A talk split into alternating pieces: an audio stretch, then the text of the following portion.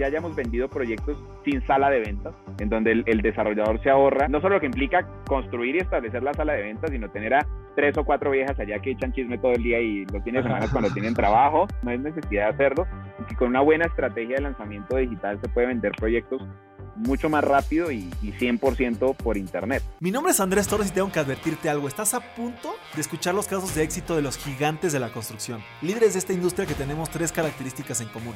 Número uno, muchísima hambre para acceder a más y a mejores proyectos. Número dos, los gigantes nos juntamos con otros gigantes. Y número tres, una visión de ciudades de primer mundo en América Latina. Así que si no tienes una mentalidad lo suficientemente grande, este no es el canal para ti. Pero si tus sueños no tienen límites, te damos la bienvenida a la comunidad número uno de constructores hispanohablantes, los gigantes de la construcción.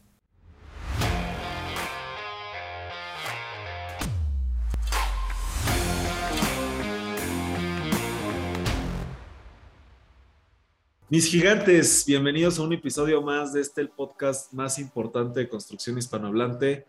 El día de hoy estoy aquí con mi socio Alejandro Iris. Mi Alex, ¿cómo estás?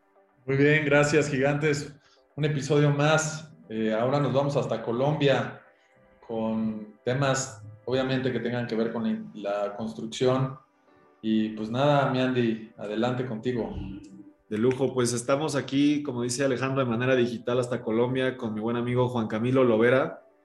Juan Camilo, pues primero que nada, bienvenido y pues muchas gracias por, tu tiempo en este podcast. No, un honor, un honor estar aquí en su podcast, lo he escuchado, te sigo, sigo lo que hacen, así que pues muy contento y, nada, dispuesto a, compartir y a simplemente contar pues nuestras experiencias. Bueno, igual para, las, para los que no sepan, pues Juan Camilo también está muy, muy activo en redes sociales. Eh, la vez que vino a México, que lo conocí hace poco, ¿no? Como uno o dos meses más o menos, pues le decía que trae ahí como varios proyectos en redes que los ha hecho crecer todos y me ha llamado mucho la atención. También ya hablaremos de eso a continuación. Eh, pero como te decía, pues la idea es hacer como una cronología de pasado, presente y futuro. Entonces, eh, pues el primer tema es cómo arrancaste, Juan Camilo. Eh, sé que por ahí creo que tu familia ya ha estado vinculada a la industria, pero pues platícame un poquito cómo ha sido tu, tu inicio en, en, general dentro de los bienes raíces, si fue desde, la, desde, desde niño, desde la carrera o en qué momento fue que traste tú al tema de bienes raíces y construcción. Bueno, eh, los bienes raíces siempre estuvieron en casa de una u otra manera. Mi papá construye hace 42 años, mi abuelo eh, fue constructor y mi bisabuelo igual. Entonces eh, ha estado ahí como en, como en el linaje. Sin embargo, a mí no me interesó el tema ni de construcción ni de bienes raíces prácticamente nunca durante mi niñez, nunca durante mi adolescencia y nunca durante, mi, llamémoslo así, mi etapa de adulto joven. Eh, siempre estuvo ahí, yo acompañaba a mi papá a las obras, eh, como que fui aprendiendo por inercia, digámoslo de alguna manera, pero mi mundo siempre fue el emprendimiento, empecé a crear, mi primera empresa la creé a los 21 años en la industria de la educación, ahí fue digamos donde yo empiezo como a, pues, a emprender, a crear negocios, y en el año 2017 conozco a quien hoy en día es mi esposa, y nos conocimos en un entrenamiento de negocios y de oratoria y siempre nos, nos unió como el entrenarnos en finanzas, en temas de crecimiento, de inversiones. Entonces, a los dos meses de, llevar de novios, hicimos nuestra primera inversión en bienes raíces. Es decir, empecé en el mundo, eh, llamémoslo así, inmobiliario, primero como inversionista. Eh, ese legado, llamémoslo de alguna manera, que vi en mi papá, en mi abuelo y, bueno, el de mi bisabuelo no lo vi, pero eh, seguramente fue heredado a mi, a mi abuelo y a mi padre. Eh, hasta ese entonces como que cero aprovechado y cero eh, utilizado a mi favor. ¿Y, en la carrera nada, nada que ver con la industria de la construcción, Juan Camilo? No, yo, yo, yo estudié administración de empresas. Siempre hago un chiste, es que yo tengo empresas en el sector de bienes raíces, yo no sé clavar una puntilla. yo, digamos, yo en la parte de construcción eh, negado, ¿cierto? No, no tengo, no es ese mi fuerte, sin embargo, eh, sí se me da muy bien la parte financiera y la parte comercial. Entonces, eh, pues ahorita iremos viendo cómo eso ya fue conectando con el mundo inmobiliario y pues de ahí nacieron varias empresas. Oye, ¿y, esta primera inversión con, con, tu esposa ¿Fue por un curso eh, o, cómo se dio esta primera inversión? Porque bueno, eh, digo, en dos meses que conociste a, tu ahora esposa, o sea, ahí no era tu esposa, obviamente. Sí, no. ¿qué, cómo fue ese proceso para que tan rápido, o sea, y cuando dices invertimos es, ¿se volvieron socios a los dos meses? Literal. Mira, mi primera inversión, en uno de esos cursos que tomamos, nos dan un reto y era que en, creo que eran 90 o 100 días, eh, ahorráramos un pedacito, no importaba cuánto, todos los días. Entonces era como el reto. Y que al final de esos, creo que eran 90 días, si no me falla la memoria, eh, abrieras como ese sobre donde estabas depositando tus ahorros e invirtieras ese dinero en algo. Para que te des una idea, en 90 días yo ahorré 150 dólares. O sea, no era para nada, eh, nada cercano a una millonada, ni nada por el estilo. Yo decía, con 150 dólares, ¿qué voy a...?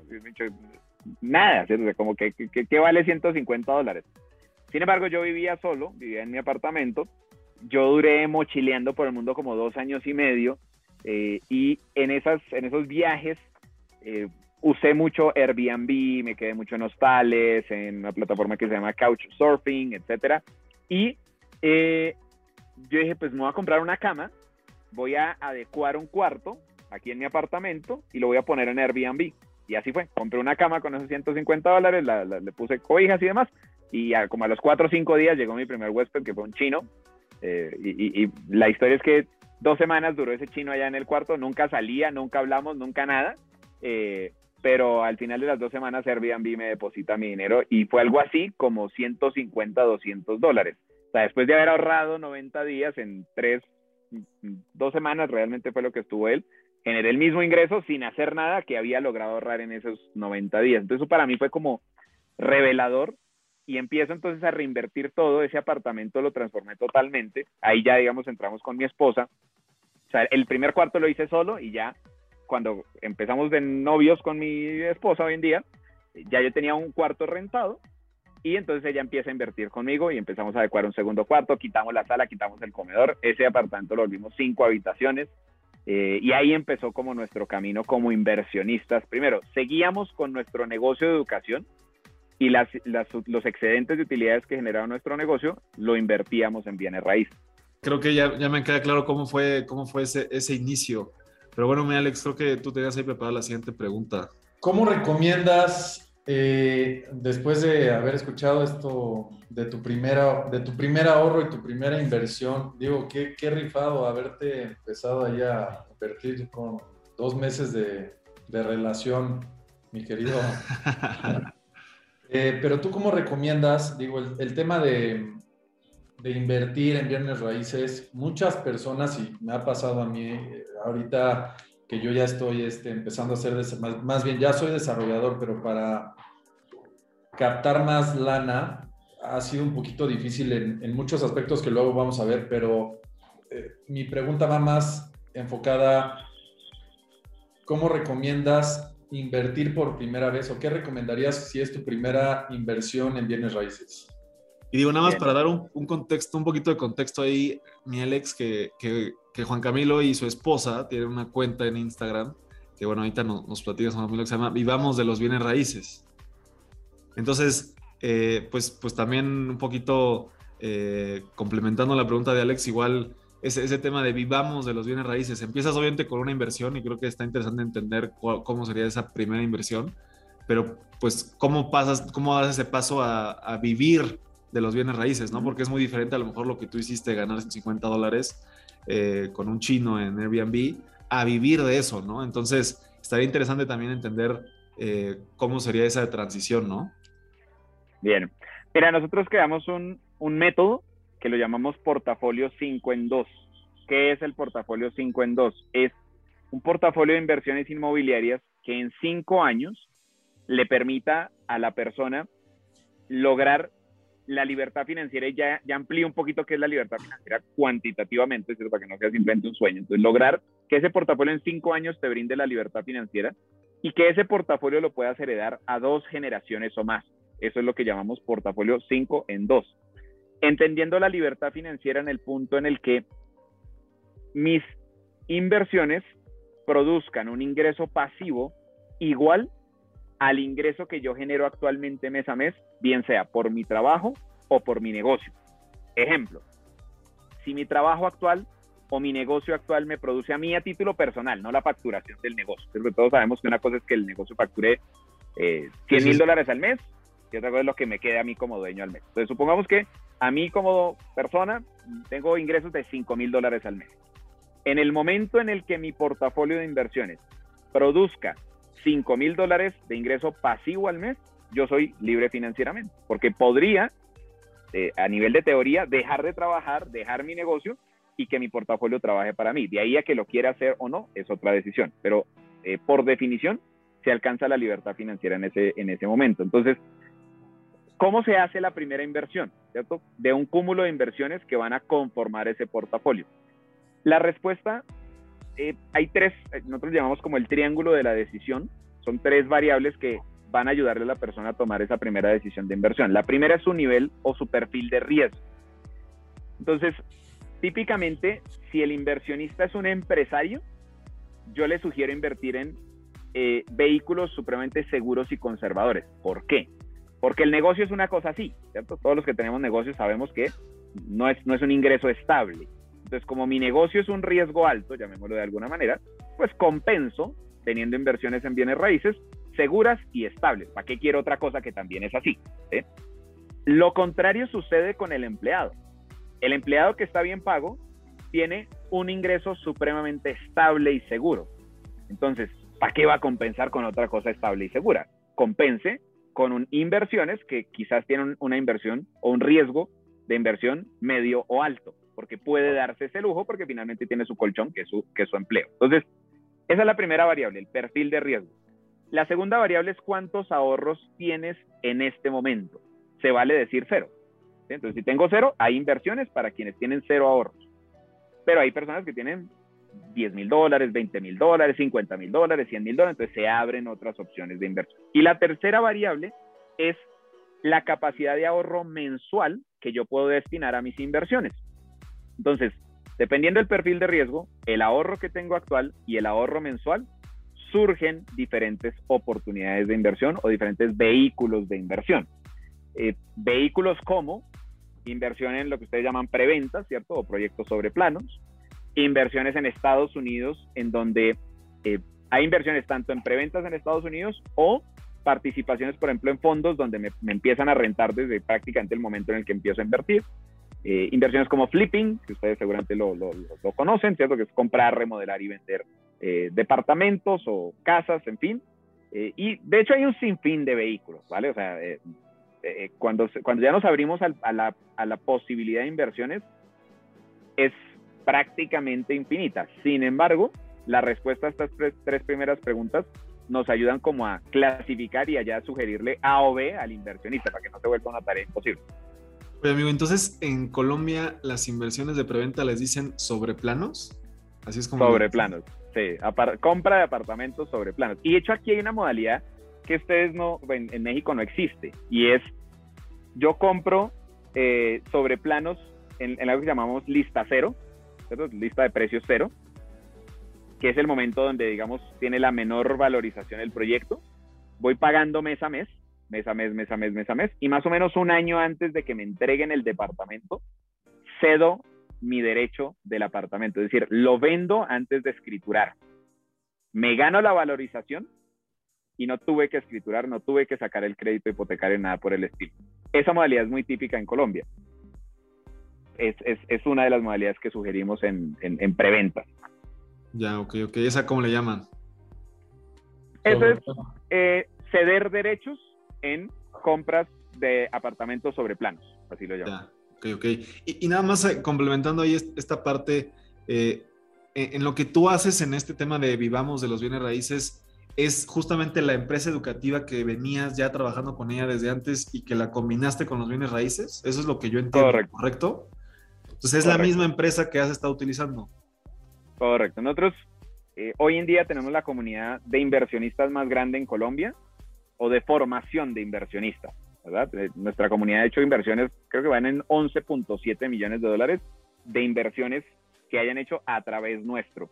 Entonces los, los formamos a los inversionistas, pero también los conectamos con oportunidades de inversión. ahorita, de hecho, estamos eh, ya, porque empezamos muy colombianizados, empezamos muy, digamos, muy regionales, llamémoslo de alguna manera, pero ya la misma comunidad, pues tenemos entre las diferentes redes como 230 mil seguidores, eh, tal vez me, descacho por algunos más o menos, y eso ha hecho pues que las mismas redes como que vayan creciendo a otros países, em, y entonces estamos ya empezando a, pues, a crecer la comunidad, ya no solo a colombianos, sino digamos que hispanohablantes que quieran empezar a invertir en bienes raíces.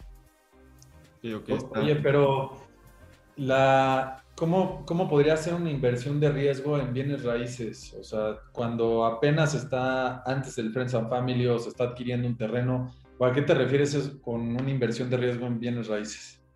El riesgo también va mm, relacionado muchas veces a mi involucramiento en, el, en la inversión. Entonces, típicamente cuando yo no hago mucho, ¿cierto? O sea, cuando digamos que otros hacen para mí, Em, pues suele ser como más conservador, ¿cierto?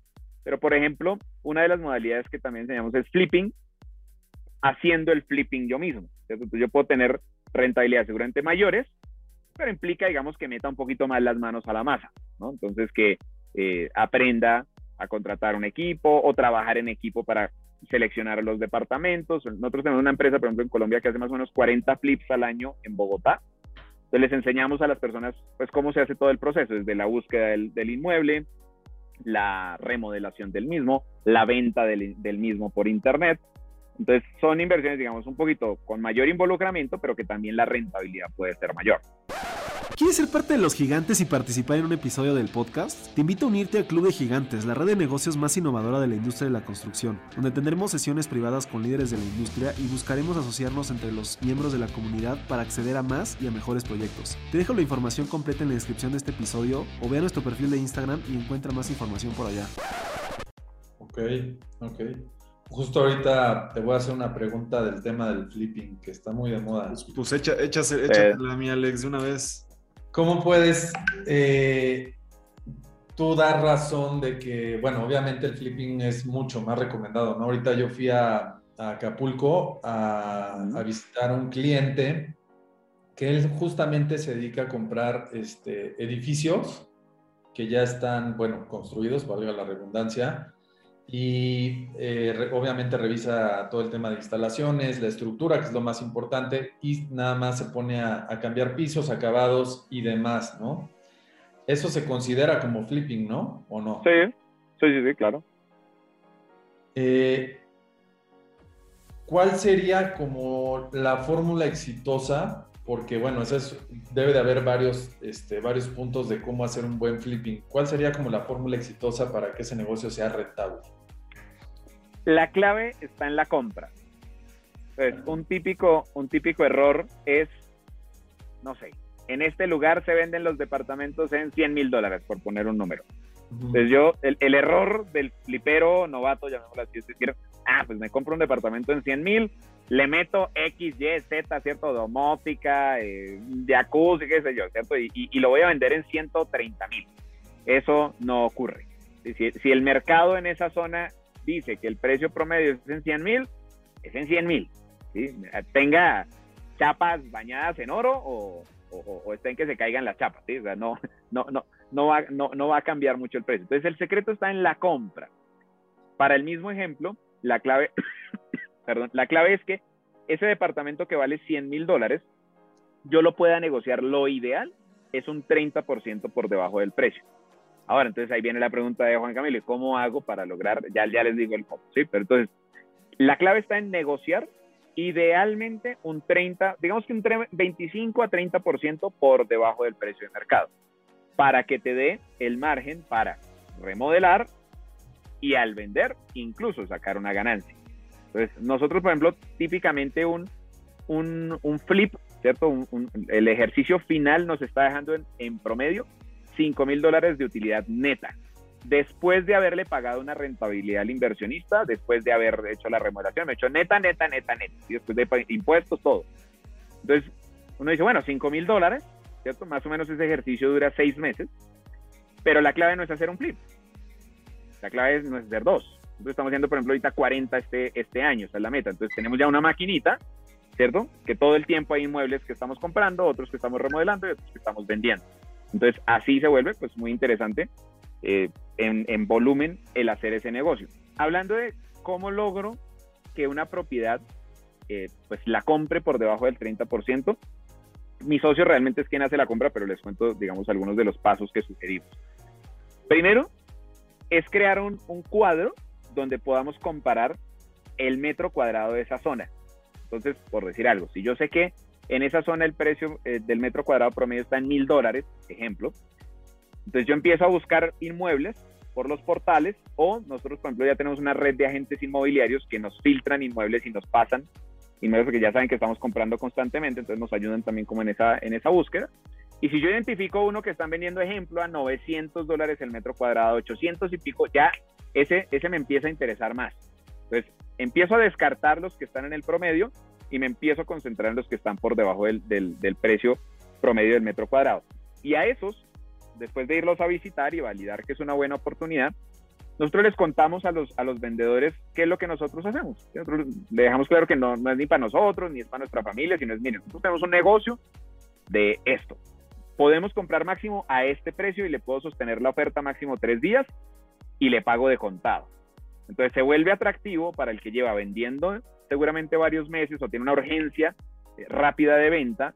No todo el, no todo el momento te vienen golpeando diciendo que te van a eh, pagar de contado. Entonces digamos que la posibilidad de comprar de contado más la urgencia de que es limitada la oferta por tres días hace que cerremos más rápido. Exacto. Entonces, eso es como y, el, y, este, digo, no sé cómo sea en Colombia, pero ¿y si en, en tu cartera de, de, oportunidades te lleguen remates hipotecarios o, o algo por el estilo? Remates bancarios, perdón. Sí, sí, Sin duda es un nicho donde hay grandes oportunidades. No es nuestra especialidad y digamos que no es donde nos hemos ennichado, pero tenemos estudiantes que sí, digamos, se han ido como por esa, por esa vía y, y encuentran muy buenas oportunidades allí. Eh, pues creo que cada uno va encontrando ahí como sus, sus nichos, Nicho. digámoslo de alguna Sí, manera. claro, sí, claro. exacto, exacto. Oye, y justo, justo hablabas de, de este tema de, o como mencionaste esta palabra de flipero, ¿no? Que también es como complementario, entiendo yo, a, digamos, de los bienes raíces, a la gente que quiere únicamente ese tema que, como decía Alex, se puso de moda. Eh, Sí. pero eh, la pregunta es, bueno, que nos platiques un poquito de, de este tema de fliperos, pero también entonces tu recomendación es, si vas a empezar en flipping, o sea, sí hace, obviamente tienes que empezar con uno, pero entendiendo que eso no va a ser el verdadero negocio, o, o tú le recomiendas a alguien que tiene suficiente capital o que ya en el, negocio, hacer de golpe el número de, flips que, que, tú estás haciendo, o cómo sería igual el paso a paso para que verdaderamente sea un negocio rentable y no sea de una vez al año que lo hagas. Mira, típicamente una, una, el negocio más tradicional en bienes raíces es lo que llamamos una renta tradicional, ¿no? O sea, me compro mi departamento y se lo rento a una familia. Eso, en, tanto en México como en Colombia, está generando entre un 2.5 a un 4.5 neto, ¿cierto? Después del predial, después de los gastos de administración, etcétera. O sea, eso es lo que le queda al inversionista, entre el 2.5 y el 4.5. Entonces, yo lo que le sugiero siempre a alguien que quiere empezar a, invertir en flipping es invierta con nosotros y aprenda. Porque no es lo mismo usted decir voy a crear una empresa de flipping, ¿cierto? Donde tengo que aprender a filtrar el inmueble, remodelarlo, venderlo, etcétera, a invierto mi dinero en una compañía que ya se dedica a eso y ponen a trabajar mi capital. Por ejemplo, nosotros hacemos unos tours trimestrales con nuestros inversionistas, donde los llevamos a nuestros proyectos y les mostramos de primera mano qué estamos haciendo en cada inmueble, por qué compramos este, en cuánto lo compramos, digamos, toda esa especificación. Entonces, el inversionista puede entrar desde 12.500 dólares, invierte con nosotros, le genera un 8% de rentabilidad con nosotros, que es prácticamente el doble de una renta tradicional. No tiene que hacer nada, puede aprender en el camino. Y si luego de aprender en el camino dice, pues quiero crear mi empresa de flipping, bienvenido. Pero hay veces también que nos preguntan, ¿y ustedes por qué enseñan todo? Los van, van, están criando la competencia. Digo, mire, en, en, en, nomás en Bogotá se venden algo así como 190 mil, o en el país, creo que 190 mil inmuebles al año. Nosotros hacemos 40 al año. ¿Cree que me preocupa si hay, espacio para otros 500 competidores? Tranquilos, que lo que hay es eh, espacio. Entonces, eh, lo que pasa es que crear una empresa de flipping no es fácil y sobre todo para el inversionista que lo que quiere es no hacer mucho, ¿cierto? Pues crear una empresa de flipping no es la solución, sino más bien invertir en el modelo de flipping. Entonces son como dos cosas del mismo modelo, pero dos maneras de abordarlo. Ya, ok, ok. Y, un poquito vinculado ya al tema de ventas, que, también tienes unas cuentas ahí en Instagram. Eh, el efecto tsunami, ¿no? Que ese sí me apareció muchísimo, amigo, en, publicidad por ahí. Y, sí sé de algunas personas que tomaron ahí el curso con ustedes. Eh, que entiendo que es una metodología igual, eh, que igual no sé si viene desarrollada de, Vivamos de los Bienes Raíces o tiene que ver también con tu socio ahí, que creo que se llama Álvaro Luque o algo así. Eh, platícame un poquito de esa metodología que entiendo que es para vender de manera masiva inmuebles a través de las redes, ¿no? Eh, ¿Cómo funciona eso y cómo se fue dando ese, ese proyecto del efecto tsunami? Que por cierto me encanta el nombre. Gracias. Mira, yo como les decía al inicio, yo vengo de la industria de la educación, ¿cierto? Antes de, de, de, ser inversionista y antes de crear negocios en el mundo inmobiliario, yo vengo de, la industria de los cursos online. Llevo 11 años vendiendo cursos online y enseñando a otros a crear cursos online. esa fue como mi madre, eh, industria madre. Entonces, cuando yo entro al mundo inmobiliario, yo dije, esta, lo, lo, que yo hago para vender cursos por internet sirve para vender cursos. yo, yo, yo, tengo escrito cuatro, libros, tres de ellos los he vuelto bestseller con la misma metodología. Entonces, yo ya sabía que eso servía para vender cursos, para vender eventos, para vender libros y, ¿por qué no?, para vender departamentos. Ya en mi, en mi hipótesis estaba que iba a funcionar, sin embargo no lo habíamos implementado. Eh, más o menos seis, siete meses después de que creamos Vivamos de los Bienes Raíces, conozco al desarrollador de hoteles número uno de Medellín y conversando, pues como que qué sinergias se nos ocurrían, yo le dije, marica, yo tengo una idea, una idea que no he probado, una idea que yo no sé si existe, pues, o no sé si, si, si funciona o no, o sea, debo ser transparente. Mi mi intuición me dice que sí. Y, no solo mi intuición, sino que pues digamos que llevo este recorrido en temas de marketing y demás. Le dije, probemos. Él me dijo, pues bueno, listo. Yo le dije, vea, vamos a hacer lanzamientos de proyectos inmobiliarios 100% por internet. El hombre creyó en mí. Eh, yo sabía que era un, digamos, un, un, toro tan grande que no lo quería eh, ni siquiera intentar domar solo. Álvaro Luque eh, y yo éramos amigos ya pues, desde hace años, es un empresario supremamente exitoso, tiene una comunidad de empresarios muy grande aquí en, en, Latinoamérica, eh, y él también venía de la industria, digamos, de cierta manera, de vender cursos online. Yo lo llamo, le digo, vea, hay esta oportunidad, yo lo quiero invitar, seamos socios. Ahí nace el efecto tsunami y le presentamos, digamos, la primera propuesta a ese desarrollador, él cree en nosotros, más o menos mes y medio, dos meses después estábamos haciendo el primer tsunami, y vendimos 1.4 millones de dólares en ese primer tsunami. Y lo más valioso no fue el 1.4 millones de dólares, sino fue que validamos que funcionaba la metodología. Y a partir de ahí, pues hemos trabajado con varios desarrolladores. Eh, hoy en día estamos formando a lo que llamamos tsunamers. Entonces, ¿quién es un tsunamer? Es, es la evolución del agente inmobiliario, ¿verdad? El agente inmobiliario eh, venía acostumbrado a vender uno a uno y de a poquito. Y el mes que vendía dos, tres unidades, dicho, ese era su mejor mes. Eh, ahora un tsunamer eh, no sé si tú conoces a Jerry Medina, pero entonces es un caso de éxito que estamos teniendo muy bueno en, en, México. Eh, en su primer tsunami, ni siquiera habíamos terminado de enseñar la metodología. El hombre dijo, yo ya medio entendí, voy a lanzar. Vendió 28 lotes en Yucatán. Primer tsunami.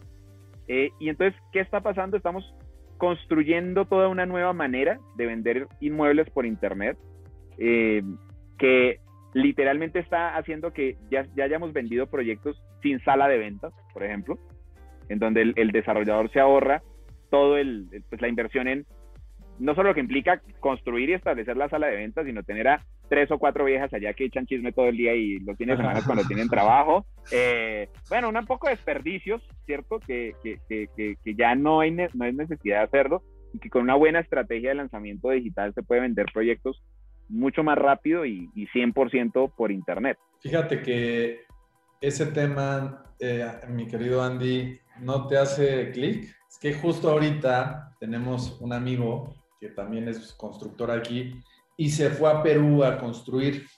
Y en Perú deben de tener algo similar porque él se metió a, él está trayendo ese negocio de Perú. una feria digital de propiedades, donde él la trae a México, nos, nos dice, a ver, cabrones, voy a hacer una feria digital. ¿Qué, eh, ¿En qué consiste? Estoy hablándole a mis cuates o a los desarrolladores más cañones de México. Más bien, esa es a los desarrolladores más cañones. A nosotros obviamente nos invitó por ser amigos. No, o sea, el primer desarrollo que estoy haciendo es de 24 departamentos. O sea, nada que ver, ¿no? Chingón, chingón. Y justo él dice eso, o sea, me cuesta tanto, yo le pago, todo es transparente a redes sociales, pero tú tienes que meter unidades a tal precio, ¿no? Y se supone que pues eso es, este, la gente entra y es como el outlet de, pues, no sé, o sea, como Black Friday, este, cuando era bueno en Estados Unidos, pero ahora de propiedades. ¿Es algo similar? Sí, podría ser una, de hecho, nosotros lo llamamos maratones de inversiones y sin duda es como una variante de un, ya, ya hemos mira que ya ha ido como evolucionando la metodología. Entonces hay varias modalidades de tsunami. Hay lo llamamos el tsunami cero, que es como el más básico, el tsunami detonante, que es ya varias clases y que detonan mucha más fuerza, el tsunami exponencial, que es cuando varios agentes se suman a un mismo proyecto, una bomba atómica, ¿cierto? Porque no es solo una persona promocionando un proyecto, sino imagínate 50 personas en redes hablando del mismo proyecto inmobiliario al mismo momento eso genera muchísima atención en el mercado y si las unidades son, son limitadas, pues lo que hace es precisamente provocar un tsunami en ventas, ¿no? De ahí viene pues el, el, el, el nombre. Entonces, sin duda es una, es una manera de, de hacerlo, pues no, no, conozco el detalle de lo que está haciendo tu, tu amigo, pero, pero pues por lo que me mencionas, eh, sí está, al menos es muy afín a lo que, a lo que estamos hablando. De lujo, de lujo, pues, pues está, está increíble y, pues estos son, eh, estos tres eh, proyectos, vivamos de los bienes raíces, fliperos, efecto tsunami, que, veo que, los tienes muy activos. No sé si hay alguna otra cosa igual que nos, que nos quieras platicar de, lo que estás haciendo ahorita, pero también queríamos hablar un poquito del futuro, mi querido Juan Camilo. He visto que aparte de esto también estás empezando a invertir en Estados Unidos. Entonces, platican un poquito de cómo ha sido ese proceso. No me acuerdo si se llama América Capital. ¿correcto? Sí, correcto. América Capital. Eh, y, bueno, ¿cómo te ha ido? Y también, ¿qué estás pensando? O sea, ahorita, bueno, desde el principio mencionaste que ya estabas empezando a ver oportunidades en otros lados. Eh, ¿Cuál es tu, tu, universo de crecimiento? ¿Cómo estás viendo el crecimiento de, de, tu, de tus proyectos? Yo descubrí algo en el 2016. Eh, si, recordamos al inicio, les compartí que me había ido a viajar por el mundo y yo estuve viviendo en Asia, en Camboya, eh, y, digamos que fue una época de mi vida de dos años de como introspección, fue el momento de, mi vida donde empiezo a cogerle gusto a la lectura, eh, empiezo como a entrenarme en otra serie de cosas, a trabajar mi espiritualidad, bueno, como un, crecimiento personal, literalmente en diferentes áreas.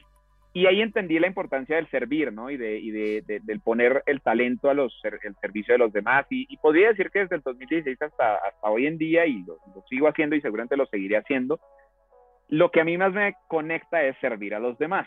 Ahora, ¿qué he notado yo muy notablemente en, digamos, en, en, en, en mí, se los digo con mucha humildad y con mucho, eh, sobre todo alegría, diría yo en el último año, nosotros, esto que, como, como para ir atando cabos de lo que hemos hablando, eh, nosotros ya validamos esta metodología del portafolio 5 en 2 y mi esposa y yo hoy en día, lo puedo decir con sencillez, pero simplemente con realidad, somos libres financieramente. Nuestro portafolio de inversiones ya produce unos ingresos pasivos que cubren nuestro estilo de vida actual. No somos millonarios, no tengo 15 Ferraris, no eh, eh, no, es ese nivel de libertad financiera, pero tenemos, llamémoslo de alguna manera, una seguridad y tranquilidad financiera, eh, seguramente vitalicia, provocada por las inversiones en bienes raíces. Entonces, ¿qué ha pasado a partir de que empezamos a sentir cada vez más esta tranquilidad? Que nos conectamos con algo más grande que nosotros, ¿cierto? Ya no es, ya lo que nos motiva no es ni el fondo, ni fliperos, ni, ni el efecto tsunami, digamos que son vehículos, ¿verdad? Pero lo que realmente, la, misión que nos trazamos con mi esposa es haber acompañado y medirlo cuantificablemente a un millón de familias hacia su libertad financiera. Y nos pusimos de meta el 31 de diciembre de 2032. Es decir, tenemos 10 años para haber logrado eso. Y estamos levantamos data muy minuciosamente con los inversionistas que acompañamos para ir midiendo en qué punto están y creamos un tema de niveles que llamamos llaves y vamos celebrando los triunfos de cada uno y hacer que ese sueño de un millón de familias no sea, ah, sí, un millón de familias, tan bonito que suena, sino eh, sea cuantificable, ¿sí? o sea, qué porcentaje vamos, cuántos van, cuántos, cuánto han invertido, etcétera. Entonces, em, el tema de las inversiones en Estados Unidos es un vehículo más, ¿cierto? Es un vehículo más para ayudar a las familias a a, lograr eso. Y finalmente lo que hemos construido es un, es un grupo empresarial. Eh, fíjate que hemos hablado de varias. digamos que la mamá es Vivamos de los Bienes Raíces. Y aquí hay cuatro hijitos. Está el efecto tsunami, que es el, tema de vender proyectos inmobiliarios. Está Fliperos, compañía de flipping en, en, Colombia. Hoy estamos en Bogotá y en Medellín. Bienvenidos si quieren abrir México. Eh, eh, nomás es que conversemos. Está IBR, que es nuestro Instituto de Bienes Raíces, que es más un tema de cursos, formaciones y demás. Y está América Capital, que es nuestro fondo de inversiones en Estados Unidos. Entonces, estos son cuatro vehículos que eh, apuntan todos hacia el mismo propósito de, de los bienes raíces, que es lograr el millón de familias que logren su libertad financiera. El fondo de inversiones en Estados Unidos es, es un vehículo de inversión. Normalmente invertir en Estados Unidos, por ejemplo, en la Florida, ¿cierto? Miami, Orlando, estamos hablando de propiedades de mínimo 250 mil dólares, mínimo. No todo el mundo tiene 250 mil dólares, ¿cierto? De repente ustedes que se ven bien eh, suizos, noruegos y eh, de... Gracias. Gracias. Pero eh, no todo el mundo tiene 250 mil dólares, estamos de acuerdo en eso. Entonces, ¿qué hicimos nosotros? Construir un vehículo en donde desde 25 mil dólares las personas pueden ser parte de propiedades que de otra manera no podrían eh, acceder por ellos mismos. Entonces nos reunimos, grupos de inversionistas, 25 mil dólares aporta cada uno, e invertimos en multifamilies y en diferentes eh, vehículos de inversión inmobiliaria en Estados Unidos. Eh, pero de nuevo es un vehículo más para como el gran propósito. Y, y nada más como para, para, eh, para, dar un contexto también de que has mencionado mucho a tu esposa, ¿no? Eh, a mí me llama mucho la atención esto que, eh, bueno, que no nos puede acompañar hoy Alejandra, aunque le mm. mandamos un saludo y mándales un saludo de nuestra parte, por favor. No tengo gusto de conocerla, pero me hubiera gustado mucho conocerla. ¿cómo, ¿cómo, ha sido este proceso de invertir con tu pareja, no? Porque creo que es algo que, que, que no, es, no es fácil, ¿no? De hecho, hay mucha gente que dice, no le digas a, no sé si hay una frase por ahí, ¿no? Que no le digas a tu esposa cuánto ganas, eh, ese tipo de cosas Que, que, son complejas. Platícame cómo ha sido eso, porque también siento que mucha gente que quiere invertir con su pareja se acerca con ustedes, ¿no? Sin duda. Eh, lo primero que quiero decir es que aquí el, el, el, genio de la relación no soy yo. Eh, ah. sin duda es ella. Y, y, y, es tan así que en este momento está disfrutando mientras yo estoy aquí trabajando con, conversando con ustedes. Mi esposa y yo, digamos que antes que todo somos un gran equipo, ¿sí? En donde, como todo, como todo gran equipo, cada uno tiene sus fortalezas. Hemos entendido muy bien cuáles son las fortalezas del uno y del otro y jugamos a complementarnos y a multiplicarnos en esa, en esa sinergia. Em, yo lo que, lo que puedo hablar de mi experiencia sobre todo como hombre, y que he visto en muchos otros hombres, es que a veces no involucramos a nuestras mujeres en los negocios por varias razones. O porque no vemos valiosos sus aportes, pero porque decimos como que no entiende de números, no entiende de finanzas, no entiende, entonces como que no, no, no consideramos valiosos sus, sus, conocimientos. Eh, la otra es porque se acostumbraron por la razón que sea a manejar de manera independiente sus finanzas, sus negocios, que son dos mundos aparte que de vez en cuando comparten ciertos gastos, eh, pero financieramente cada, cada uno es un mundo. Y lo tercero, siento yo, eh, y, y créanme que este comentario que voy a hacer no, yo no nací en una familia que me inculcó esto ni nada por el estilo, lo fui eh, como aprendiendo y lo sigo aprendiendo en, el día a día es su conexión espiritual, ¿sí? llámelo cada uno como lo quiera llamar, Dios, Alá, eh, la, energía, etc. Eh, nosotros lo llamamos Dios, no pertenecemos a ninguna religión, a ninguna iglesia, nada por el estilo, en particular, no tenemos tampoco rollo con, ninguna, pero sin duda eso nos ha unido mucho. Entonces, em, la sinergia de esos, de esos tres puntos, de entender las fortalezas de cada uno, de manejar juntos nuestras finanzas y de involucrar a un tercero, en este caso Dios, en nuestra relación, ha sido pilar fundamental para podernos entender bien, en este caso en los negocios. Eh, todo lo hacemos juntos, todas las inversiones las hacemos juntos, eh, todos nuestros negocios pues estamos juntos, somos socios igual en todas las empresas, eh, básicamente ninguno es más que nadie, ni menos que nadie, simplemente nos ocupamos de áreas diferentes eh, ella es muy creativa, es muy empática, muy compasiva con el ser humano, eh, es muy eh, visionaria desde un ángulo, digamos, diferente, más de la intuición. hemos aprendido, por ejemplo, cosas como si alguno de los dos, la intuición nos dice, mm, mira, no, no sé qué, pero, pero no me suena, no lo hacemos Sí, así yo esté me ha dicho que sí que es el mejor negocio de la vida y ella dice, no me suena, no lo hacemos. O contrario, así ella diga, mejor dicho es que esto y a mí no me suena, no lo hacemos. Le hacemos caso mucho a nuestra intuición y, que estemos como sincronizados en, el pálpito que nos da ese negocio. Eh, algo que nos ha funcionado muchísimo es anteponer los valores por encima que las oportunidades. Es decir, eh, si alguien nos presenta una oportunidad, me ha dicho maravillosa, que va a dar yo no sé cuánto de rentabilidad y no sé qué, pero la persona no conecta con nuestros valores, con nuestros principios, no nos interesa hacer negocios con esa persona, ya me ha hecho el negocio que nos va a hacer ultra archi, hiper millonarios, eh, no nos interesa. Le cerramos la puerta a muchas oportunidades a muchas personas simplemente por falta de conexión con valores. Eh, y eso ha hecho que traigamos gente muy bonita, muy eh, honesta, eh, gente trabajadora, gente que quiere hacer las cosas bien. Y, creo yo que ese es como el pilar de todo el grupo empresarial, porque mira que ha sido muy bonito. Eh, cada empresa tiene un gerente eh, y, no te voy a decir que los cuatro gerentes son santos, ni monjas, ni, ni, nada por el estilo, pero sí conectamos en valores los líderes de la organización y eso creo que es como el pegamento que ha hecho que todo como que crezca sobre, sobre roca firme. Es lo más importante. Definitivamente es lo más importante. ¿Y tú cómo ves, mi Alex? ¿Crees que, ¿Crees que pudieras eh, trabajar así con tu esposa? No. no, pero sí creo en, digo, yo soy muy creyente, Camilo. O sea, no, no, no, voy a la iglesia ni nada, pero me persino, oro con Dios, bla, bla, bla. Eh, yo como que siempre he estado solo en muchos temas de, de mis negocios y como que me he resuelto yo solo. Entonces, cuando digo, mi esposa es cinco años más este, chica que yo, y a veces no estamos, más bien por decir nunca, estamos en el mismo tema de, de negocio, dinero, este, ganancia, bla, bla, bla, ¿no?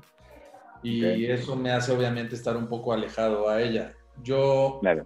sí, o sea, obviamente si el perfil de mi esposa fuera de negocios, puta, más feliz que nada, ¿no? O sea, porque no solamente, se, no solamente igualas en un tema de inversión y esto, o sea, igualas en un tema de que probablemente tuviste que ir a comer con un cliente y tomarte unas cubas con, o sea, ya son cosas que engloban más cosas que te hacen empatar, cuando, o sea, con ella o con, con la persona que sea en el tema de negocios, ¿no?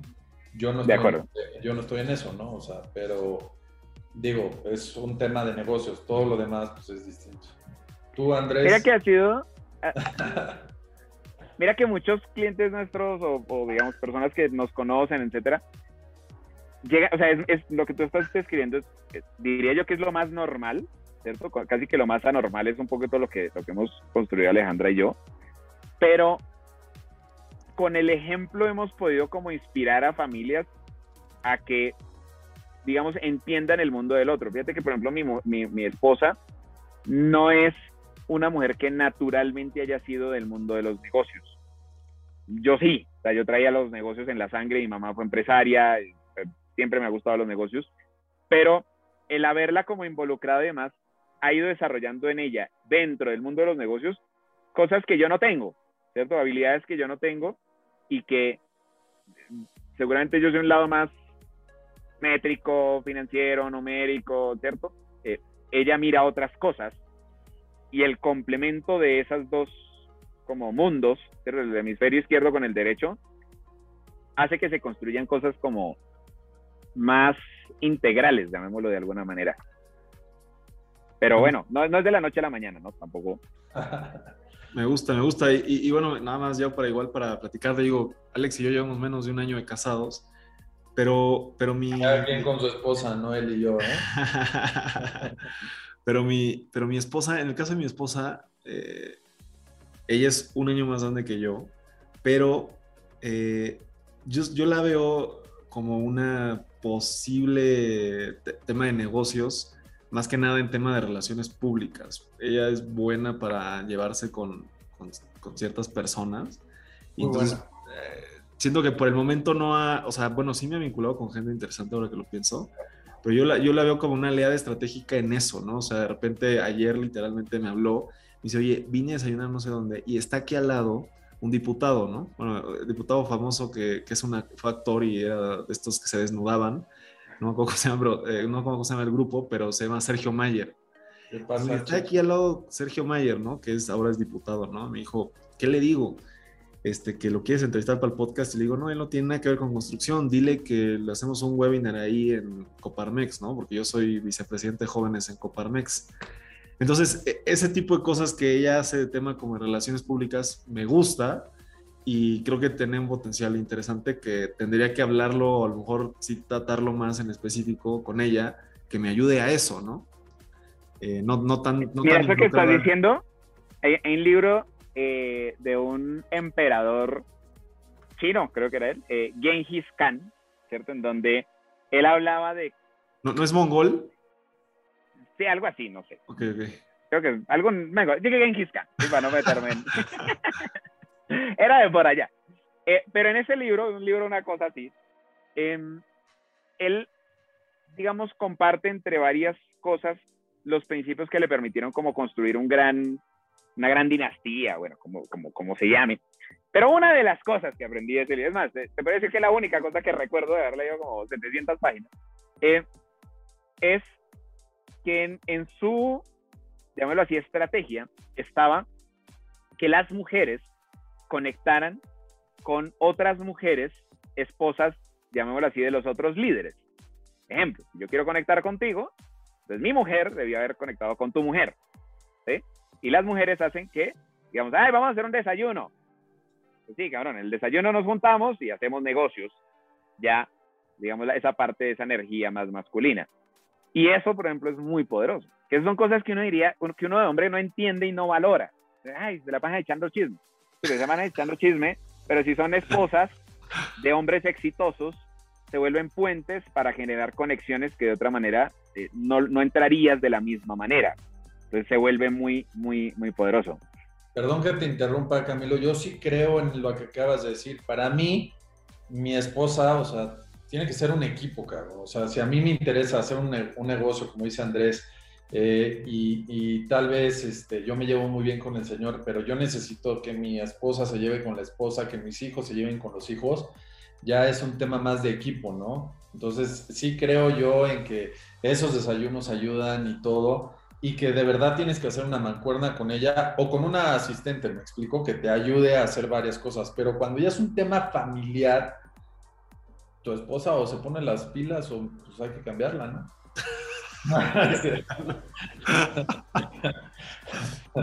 Está bueno. Pero bueno, mi, mi, Juan Camilo, pues, pues ya, ya, ya no, no sé cómo ande, ande tu agenda, pero pues primero que nada, pues agradecerte muchísimo por tu tiempo. Creo que estuvo muy, muy interesante la charla.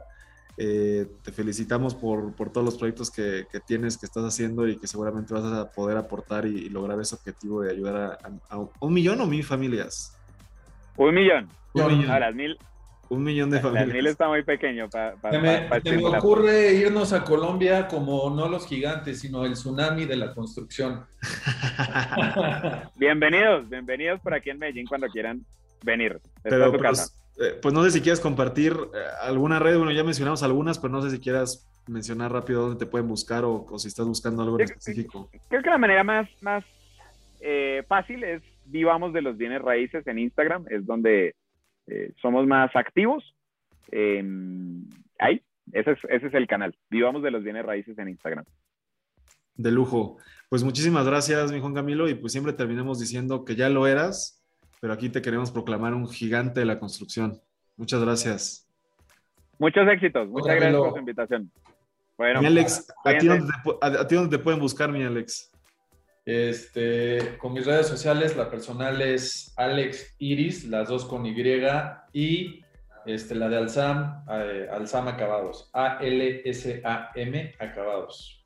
De Ahí estamos a sus órdenes. Pues a mí me encuentran como inc.andrés Torres en todas las redes y nos vemos muy pronto con un episodio nuevo. Chao.